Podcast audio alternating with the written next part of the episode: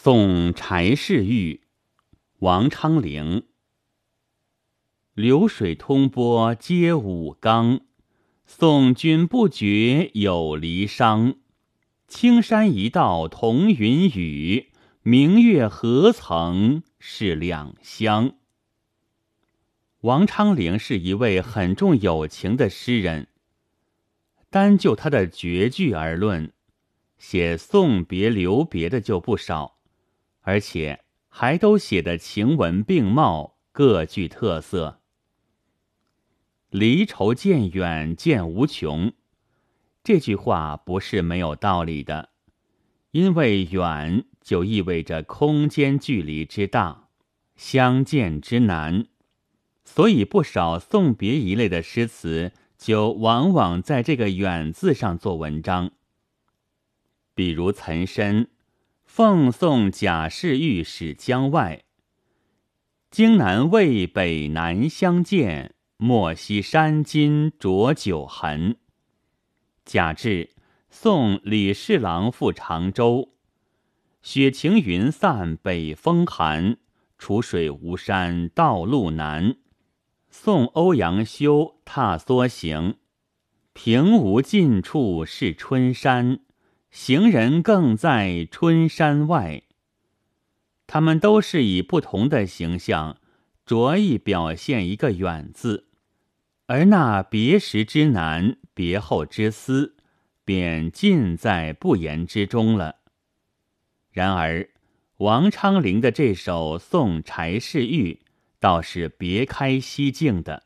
从诗的内容来看，这首诗。大约是诗人贬龙标尉时的作品。这位柴世玉可能是从龙标前往武冈，诗是王昌龄为他送行而写的。起句“流水通波接武冈”，点出了有人要去的地方，语调流畅而轻快。流水与通波缠连而下。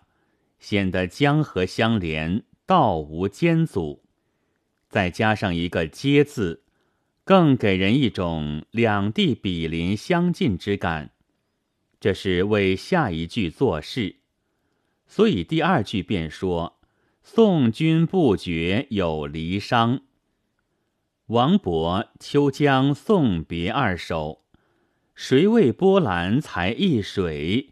一绝山川是两乡，龙标武冈虽然两地相接，但毕竟是隔山隔水的两乡。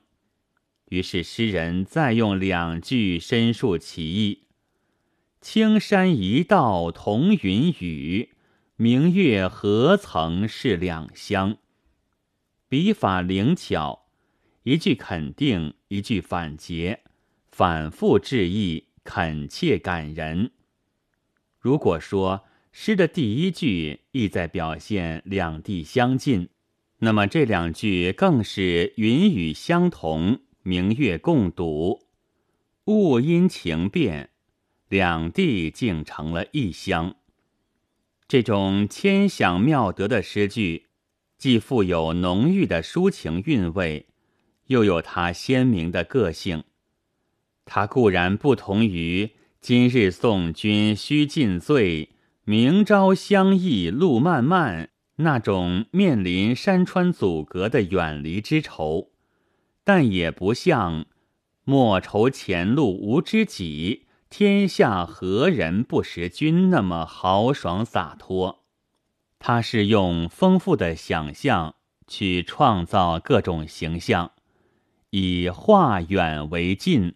使两乡为一乡，语意新颖，出人意料，然意在情理之中，因为它蕴含的正是人分两地、情同一心的深情厚谊，而这种情谊，不也就是别后相思的种子吗？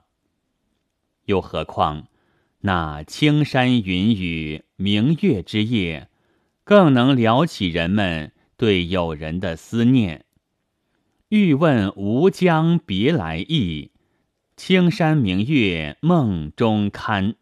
所以这三四两句，一面是对朋友的宽慰，另一面已将深挚不渝的友情和别后的思念渗透在字里行间了。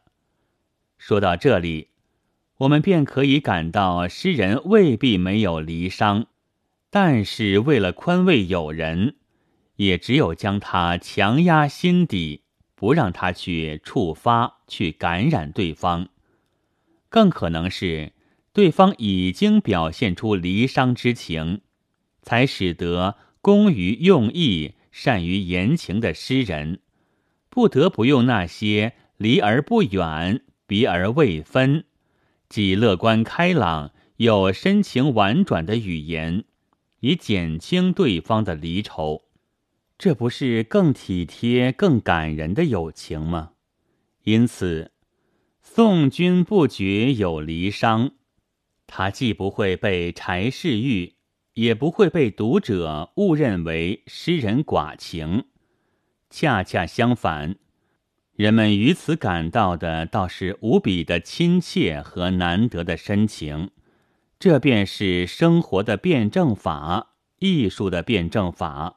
这种道是无情却有情的抒情手法，比那一览无余的直说，不是更生动、更耐人寻味吗？本文作者赵其君朗读：白云出岫。